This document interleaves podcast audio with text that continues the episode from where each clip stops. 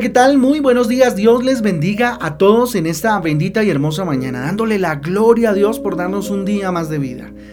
Mira al cielo, sonríale, dígale gracias Dios, gracias por este día maravilloso, más este día extraordinario en el que celebramos la llegada de Él, de Jesucristo. Eh, a este mundo, ¿cierto? Hoy 24 de diciembre, gloria a Dios, dele gloria a Dios por el tiempo reflexivo que va a tener durante todo el día, al cual le invito que reflexione durante todo el día acerca de la llegada de Jesús a ese pesebre maravilloso, el pesebre de su casa, el pesebre de su vida, ¿cierto? Y de su corazón. Con ustedes, su pastor y servidor, Fabián Giraldo, del Ministerio Transforma. Yo les doy la bienvenida a este espacio devocional donde ya saben juntos somos transformados, renovados por la palabra de Dios, a la cual le invito en Lucas capítulo 13 e Isaías 64. Isaías 64.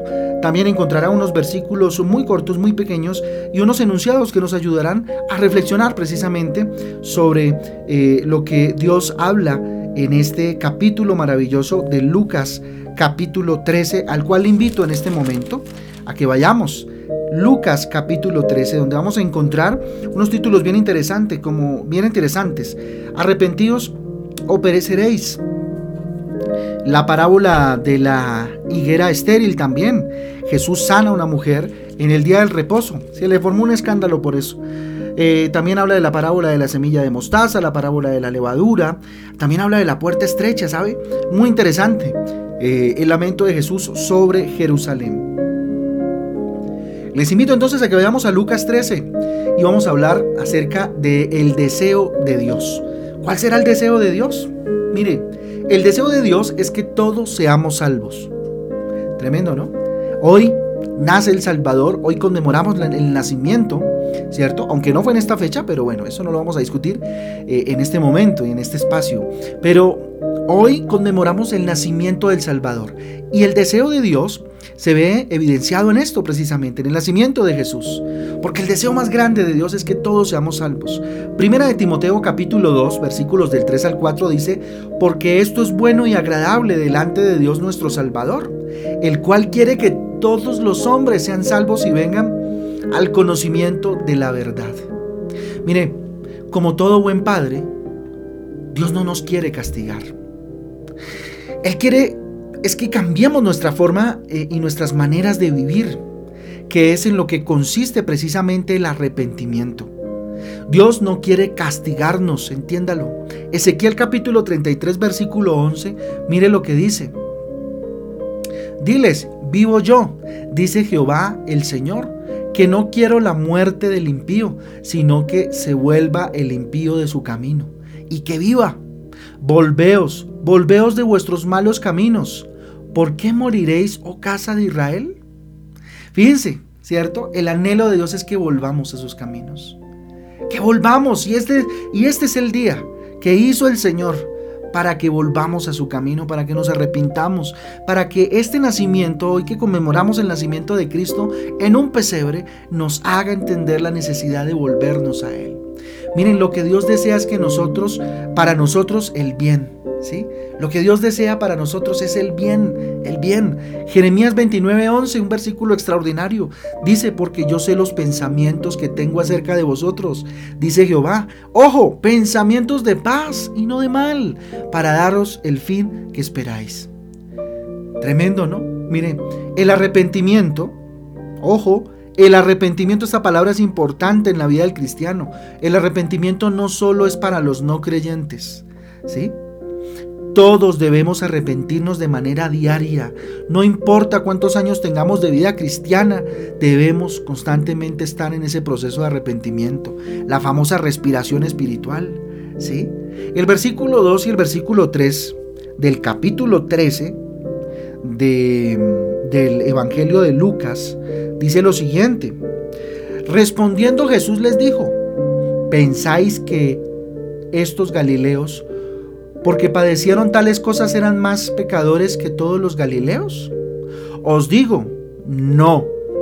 Antes, si no es, si no os arrepentís, todos pereceréis igualmente. Miren la necesidad de arrepentirse, tremendo, debemos arrepentirnos. ¿Sí? Debemos arrepentirnos por no dar frutos por no dar frutos.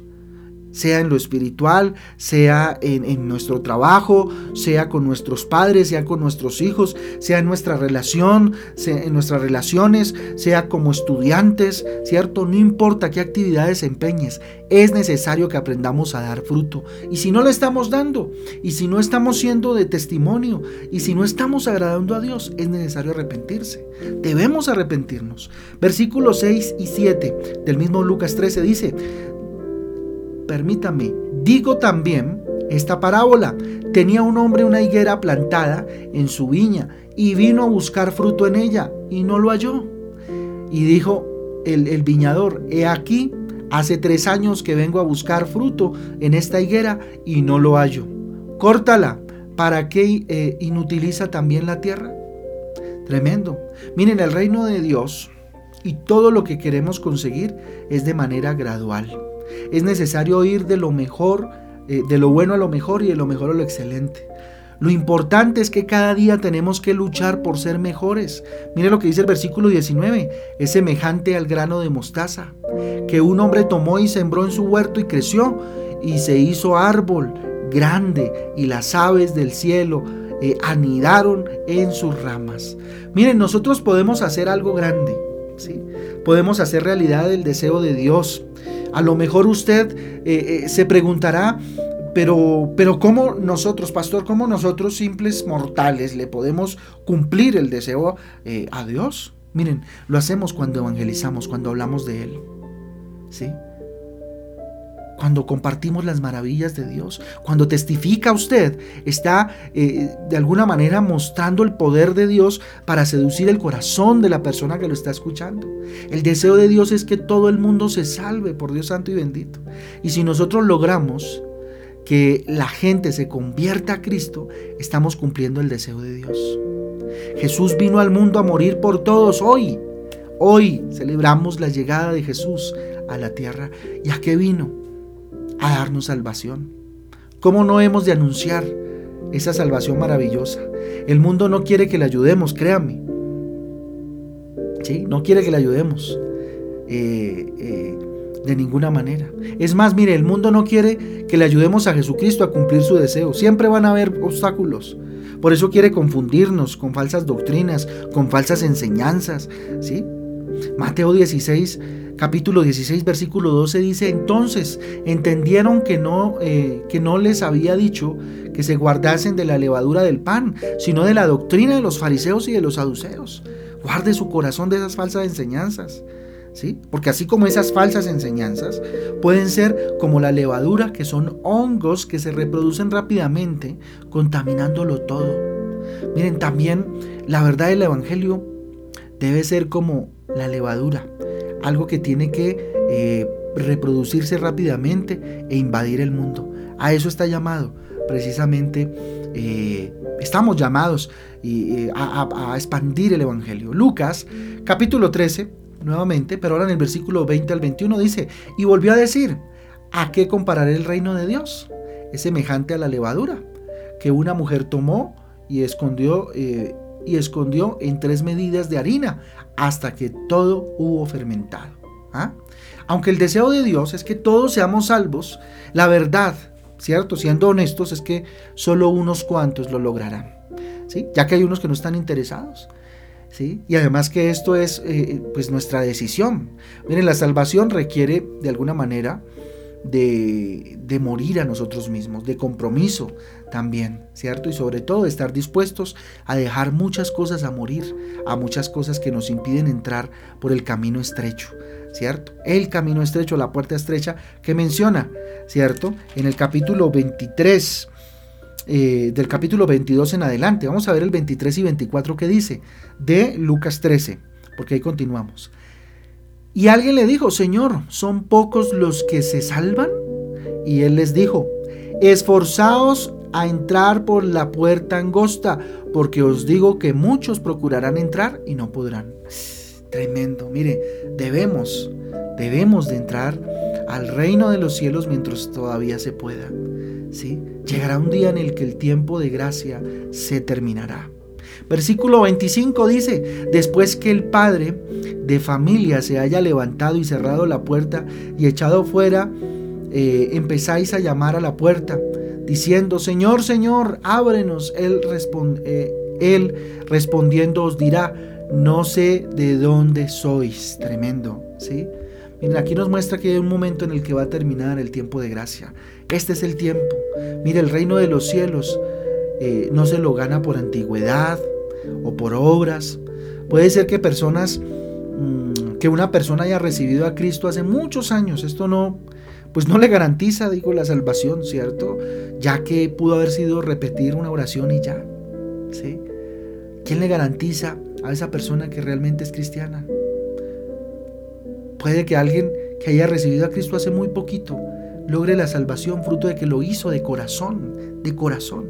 Versículo 30 dice, aquí hay eh, postreros que serán primeros y primeros que serán postreros. Tremendo, ¿no? Este versículo es extraordinario. Entonces, escoger el camino estrecho es esforzarse por conocer la verdad. Es incomodarse un poquito y sobre todo hacer las cosas o, hacer por otros más bien eh, que, que también conozcan a Jesús. Si tú decides entrar por el camino estrecho vas a encontrar oposición, vas a encontrar resistencia, persecución, incomodidad. Y esa es la verdad. Pero es tu decisión continuar o no. Versículo 31 y 32 dice lo siguiente. Aquel mismo día llegaron unos fariseos diciéndole, eh, sal y vete de aquí, porque Herodes te quiere matar. Y les dijo, id y decid a aquella zorra, he aquí echo fuera demonios y hago curaciones, hoy y mañana, y al tercer día termino mi obra. Tremendo, eso le dijo Jesús. Un padre de familia entonces desea que todos sus hijos sean profesionales, les vaya bien en la vida. Sí, pero eso depende de ellos, de la decisión de cada uno de sus hijos. Si no quieren estudiar, de nada sirve el deseo de su padre. Así les dé el dinero para que estudien, pues no estudiarán. Lo mismo sucede en lo espiritual. Mire, Dios es un papá que quiere que todos seamos salvos. Que todos logremos esa graduación, por decirlo de alguna manera, de encontrarnos en el cielo con Él y ser salvos. Pero el serlos, el ser salvo, no es, eh, eh, no es más que nuestra decisión. depende de nosotros de alguna manera. Ya Jesús hizo todo. En la cruz del Calvario Dios hizo todo, entregó a su Hijo. Depende de nosotros tomar la decisión de ser salvos o no. Ya Jesús vino, como hoy lo conmemoramos. Lo demás depende de nosotros. Vamos a orar. Bendito Rey,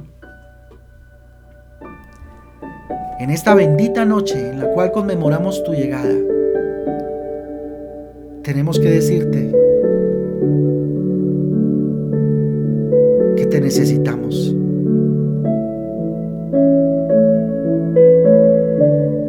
Dígale Jesús, nace en mi corazón hoy. Hoy es el día que tú hiciste. Dios, tú nunca en tu haber estado, Señor, el que no nos salvemos todos. Tu deseo, Dios, es que todos seamos salvos, que conozcamos a ese tu Hijo, el que hizo todo, el que tú mandaste que hiciera y a que muriera por nosotros. Aquí estoy, dígale, Señor, hoy me arrepiento, Jesús, de, haber, de no haber dado frutos tal vez en este año, de no haber sido, bendito Dios, el Hijo que tú anhelas que yo sea. Hoy decido en mi corazón, mi Jesús, en mi corazón arrepentirme. Perdóname, perdóname Jesús. Perdóname Jesús. Habilítame para hacer, bendito Dios, lo que a ti te agrada. Hoy tomo la decisión de ser ese hijo que te agrade, mi Jesús. Ser esa hija que te agrade. No dar por hecho que soy salvo, a menos que de corazón haya hecho, Señor, ese proceso de arrepentimiento en mi corazón. Hoy quiero esforzarme, Señor, por caminar por ese sendero, Señor, que tú me llamaste caminar. Hoy levanto mis manos delante de ti, dígale, Señor, y me rindo, para que tu presencia sea en mi vida una verdad absoluta. Te necesito, Jesús, nace en mi corazón nace en mi corazón, nace en el corazón de mi casa, en el corazón de mi familia. En esta Navidad dígale, yo te entrego mi vida. Hoy me rindo a ti, Señor, para caminar el camino que tú me mandaste a caminar, el de seguirte a ti hasta lo último. Te lo pedimos, bendito Dios, en esta mañana. Yo bendigo a cada familia en esta Navidad. Yo bendigo en el nombre de Jesús a cada familia que hoy se va a reunir alrededor de una mesa, Señor, para que sea también alrededor de tu palabra, comprendiendo y entendiendo, Señor, lo que tú significas, lo que significa tu nacimiento. Yo bendigo en el nombre de Jesús esa cena que se, está, que se van hoy a comer, que van a hoy a disfrutar, Jesús. Que hoy nazcas en cada casa, en cada hogar. Hoy confieso tu presencia en cada hogar en el nombre de Jesús. Hoy confieso tu presencia en cada corazón dispuesto que en esta mañana está levantando sus manos delante de ti. Y les bendigo, Señor, bajo la autoridad que tú me has dado como tu siervo. Les bendigo en el nombre del Padre, del Hijo y del Espíritu Santo de Dios. Que la unción de tu Santo Espíritu, el amor y el gozo que viene de ti, sean sobre cada uno de estos tus hijos y tus hijas y cada una de sus familias. Te lo pedimos, Señor, en esta mañana con todo nuestro corazón. Encomendamos esta noche delante de ti. Encomendamos este día y esta noche de celebración en tus manos. En el nombre de Jesús. Amén y amén. Amén familia del devocional Transforma. Eh, nada, les deseo una feliz, feliz Navidad, que Jesucristo siga eh, ejerciendo soberanía sobre sus vidas, que nazca en cada uno de sus corazones y en sus casas y que la bendición del Padre, del Hijo y del Espíritu Santo sea sobre sus vidas. Una feliz, feliz Navidad de parte de mi esposa, de parte de mí, del Ministerio Transforma, de la Iglesia Cristiana Jesucristo Transforma. Feliz, feliz Navidad y que esta noche sea una noche extraordinaria en compañía de los que usted ama. Un abrazo fuerte, Dios les bendiga, les amamos con todo el corazón. Un abrazo, Dios les guarde, 6 de la tarde, los esperamos en Facebook, eh, en nuestra novena con propósito. Un abrazo, Dios les guarde, chao, chao.